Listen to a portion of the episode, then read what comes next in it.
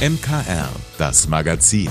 Alles rund um Kirche, Glaube und mehr aus dem Erzbistum München und Freising. Heute mit Linda Burkhardt. In Augsburg ist die Frühjahrsvollversammlung der deutschen Bischöfe zu Ende gegangen. Und zwar mit einer Pressekonferenz, die mit Spannung erwartet wurde. Denn die deutschen Bischöfe hatten eine gemeinsame Stellungnahme zum Rechtsextremismus angekündigt.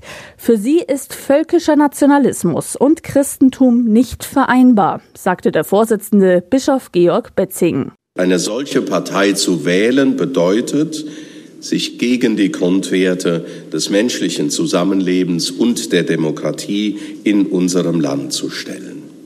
Denn diese Gesinnungen würden auf Aus- und Abgrenzung abzielen. Demokratie und Solidarität würden nur für das eigene Volk gelten. Dabei lehnt Betzing ganz speziell die AfD und der Bischof geht noch einen Schritt weiter.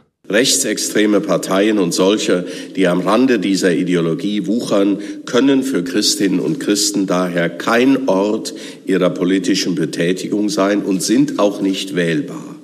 Die Verbreitung rechtsextremer Parolen, dazu gehören insbesondere Rassismus und Antisemitismus, ist überdies mit einem haupt- und ehrenamtlichen Dienst in der Kirche unvereinbar. Ebenfalls große Sorgen machen sich die Bischöfe um die Beziehung der Menschen in Deutschland zu Kirche und Religion. Die Kirchenmitgliedschaftsuntersuchung vom vergangenen Herbst zusammen mit der evangelischen Kirche hat gezeigt, dass die Bindung an den Glauben dramatisch abgenommen hat, so Bischof Betzing. Und das wollen wir ja nicht verhehlen. Das Vertrauen in die Kirche ist nach wie vor sozusagen im freien Fall. Und das gilt insbesondere in der katholischen Kirche, wenn man Menschen fragt, wie sehr sie ihrer eigenen Kirche vertrauen oder wenn man nach der Austrittswilligkeit von Menschen fragt. Christen werden immer mehr zur Minderheit, warnt der Vorsitzende der Bischofskonferenz. Deshalb stellen sich die Bischöfe die Frage, welche Art von Kirche wollen wir in einer immer säkulareren Gesellschaft sein? Ganz entscheidend wird es auch davon abhängen, was aus dem synodalen Weg wird. Auf Wunsch des Vatikans hatten die Bischöfe eine Abstimmung über die Satzung des synodalen Ausschusses abgesagt. Der sollte eigentlich im Juni seine Arbeit aufnehmen. Ich möchte alles dafür tun, um den Sorgen Roms, die ja im Brief zum Ausdruck kommen, zu begegnen. Dabei geht es um die Position des Bischofsamtes, zentral in der katholischen Kirche, Synodalität, will ja nicht das Bischofsamt schwächen. Ich sage es immer und immer wieder, es will das Bischofsamt stärken. Und wir sind der Überzeugung, dass wir das auch alle mit dem synodalen Weg wollen. Ob die deutschen Bischöfe diese und andere Fragen mit Rom bis Ende Juni geklärt haben, ist fraglich. Sicher ist, die Ungeduld der Menschen mit ihrer Kirche steigt weiter. Willi Witte für das MKR. Ich bin Linda Burkhardt. Sie hören das MKR am Freitag. Wenn eine Familie Nachwuchs erwartet, geht's nicht nur um den perfekten Kinderwagen oder den süßen Body, sondern auch darum, wo dieses Kind zur Welt kommen soll. Krankenhaus oder doch Geburtshaus. Vor- und Nachteile hat beides. Bei meinem ersten Kind war für mich zumindest klar, ich bekomme sie im Krankenhaus. Wenn irgendwas ist, sind die einfach besser auf sowas vorbereitet. Beim zweiten hätte ich mir dann ganz gut vorstellen können, in ein Geburtshaus zu gehen, einfach weil mehr Zeit für alles ist und ich eigentlich gar keine Lust hatte auf Visiten und so. Da ging es dann leider nicht. Auch Theresa, 33 aus München, hat sich vor der Geburt ihres ersten Kindes viele Gedanken gemacht und sich für ein Geburtshaus entschieden. Also man muss sich einfach ganz anders vorstellen. Also eben dem Geburtshaus, das war so gefühlt wie so ein ja, zweites Zuhause für den Moment. Da war, als wir zur Geburt kam, alles mit Kerzen aus ähm, geleuchtet. Da haben später die Hebammen Geburtslied für das Kind gesungen und haben so einen kleinen Kuchen uns gegeben, haben uns dann auch Zeit alleine gelassen. Also es war einfach total nett und familiär. Für sie war die Geburt dort eine tolle Erfahrung. Dabei war die Reaktion auf ihre Entscheidung, nicht im Krankenhaus zu entbinden, meist so. Die Reaktion, die da oft kommt, ist, boah, ist das mutig. Und das ist was, was die im Geburtshaus auch einem ganz viel erklären, dass es mit Mut erstmal nichts zu tun hat, weil dort nur entbunden wird, wenn mit der Mutter alles okay ist, mit der Schwangerschaft alles okay ist, mit dem Kind alles okay ist und dann wirklich gar nichts dagegen spricht. Das war bei der Geburt ihres zweiten Kindes leider nicht der Fall, sodass Theresa das im Krankenhaus zur Welt gebracht hat. Gerne wäre sie auch da wieder ins Geburtshaus gegangen. Theresa war es wichtig, selbst zu bestimmen, wie die Geburt verlaufen soll. Doch, wie viel Selbstbestimmung ist im Kreissaal möglich? Um diese Frage geht es im Podcast unter anderen Umständen, der Geburtspodcast für Zweifelnde. Zu hören heute Abend im MKR gleich nach dem Gottesdienst oder unter geburt.journalistenschule-ifp.com. Ich wiederhole nochmal, geburt.journalistenschule-ifp.com. Die Zwischenzeugnisse sind raus. Halbzeit für die Schüler in Bayern. Für manche vielleicht zum letzten Mal, wenn bald der Schulabschluss ansteht. Wer sich noch unsicher ist, wo es beruflich hingehen soll, in Bayern gibt's tolle Stellen für ein freiwilliges soziales Jahr. Zum Beispiel auch in der Dombauhütte in Regensburg. Dombaumeister Matthias Baumüller. Es wird hier bei uns in Bayern über die Jugendbauhütte Regensburg getragen, wo man sich bewerben kann für verschiedenste Stellen in Bayern, also nicht nur in Regensburger Dom. Und wir sind da dabei. Das ist dann quasi so eine Steinmetzlehre an der Dombauhütte im Schnelldurchgang Da haben wir immer beidseitig sehr, sehr gute Erfahrungen gemacht. Wer jetzt sagt, ach, das wäre doch was für mich oder für den Nachwuchs, jetzt aufpassen. Denn das braucht's dafür, wenn man in der Dombauhütte arbeiten will. Ja, schwindelfrei muss man bei unseren Arbeiten auf jeden Fall sein. Wir arbeiten im schlimmsten Falle bis auf 105 Meter Höhe und das muss man aushalten. Naja, man muss natürlich Interesse am Handwerk und am historischen Bau haben, einigermaßen robust sein als Steinmetz. Zum einen Körper körperlich, man braucht gutes räumliches Vorstellungsvermögen, Durchhaltevermögen und ansonsten, wenn man guten Willens ist, ist der Rest zu lernen.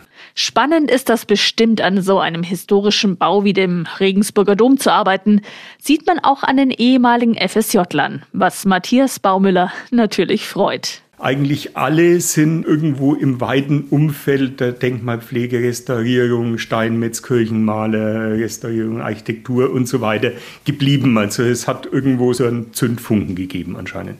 Also wer den Regensburger Dom auch mal hinter den Gerüsten sehen und dran mitarbeiten will, die Bewerbung fürs freiwillige soziale Jahr in der Dombauhütte startet im März. Fasten, ja, das macht den Körper leichter und den Kopf frei. Und es ist eine prima Einstimmung auf das Osterfest.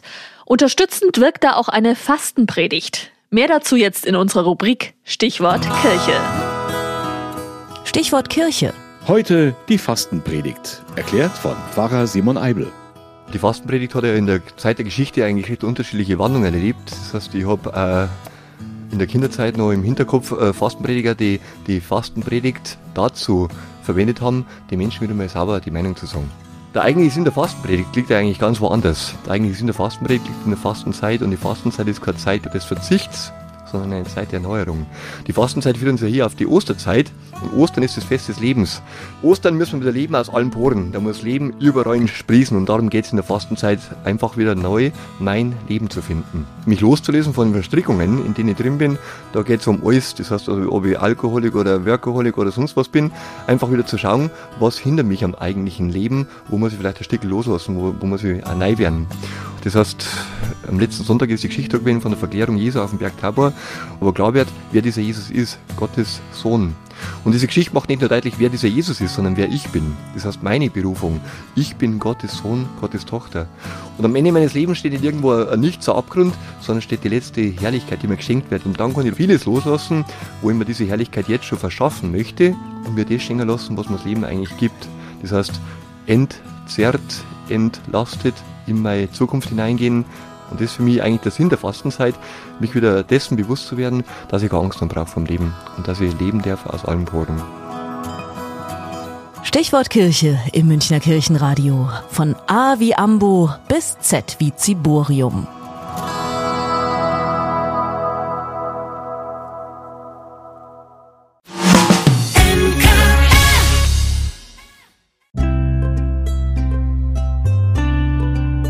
Neues aus unseren bayerischen Bistümern. Heute das Erzbistum Bamberg.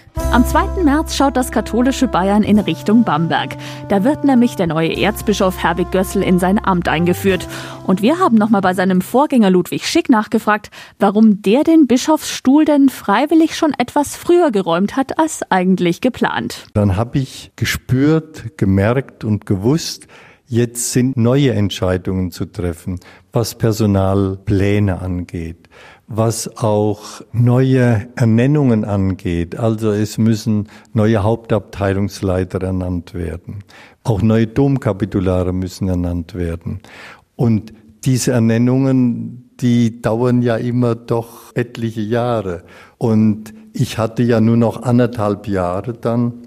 Und dann habe ich innerlich gespürt, und das war mir dann auch im Gewissen deutlich, jetzt ist die Zeit. Seinem Nachfolger wünscht Schick jetzt alles Gute für die Zukunft und sein Amt. Also ich wünsche ihm einmal, dass er sehr viele gute, freundliche, hilfsbereite und auch im guten Sinn sympathische Mitarbeiterinnen und Mitarbeiter hat. Das ist ganz wichtig. Als zweites wünsche ich ihm, dass er gut kommunizieren kann, dann auch miteinander Probleme angehen, lösen, gute Lösungen finden und so miteinander eine gute Zukunft aufbauen können. Und für uns, so als Christen, bedeutet ja immer Kommunikationsfähigkeit sowohl horizontal wie vertikal. Horizontal heißt gut mit den Mitmenschen umgehen und horizontal heißt auch gute Kommunikation mit Gott pflegen, mit Jesus Christus.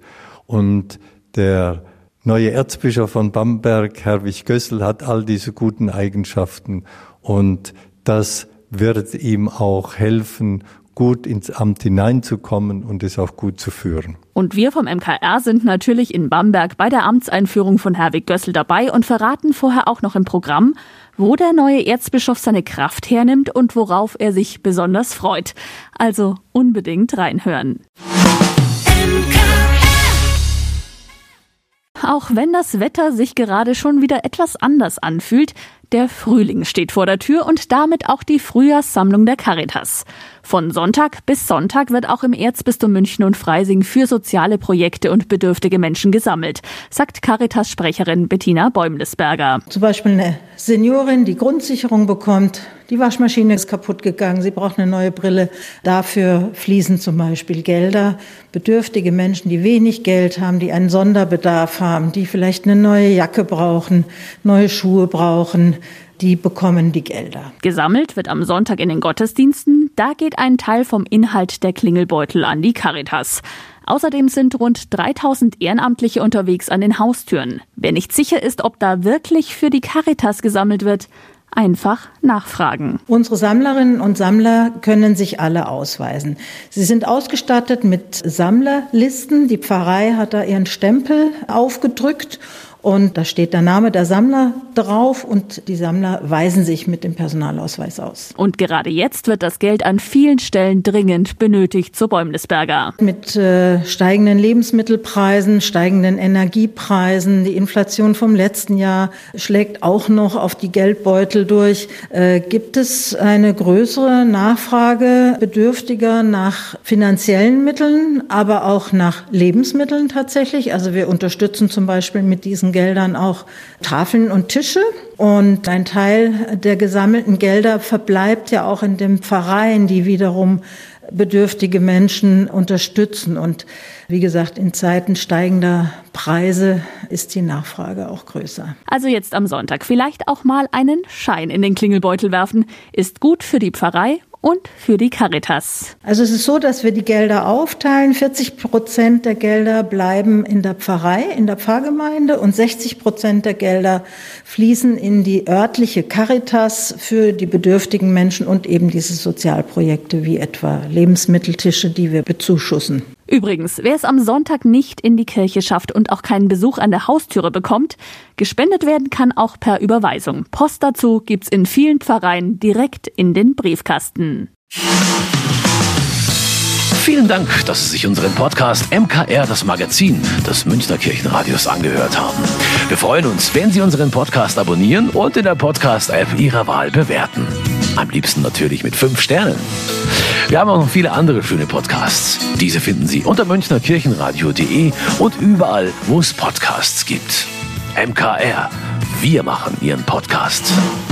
MKR. Mehr Tiefgang für den Süden.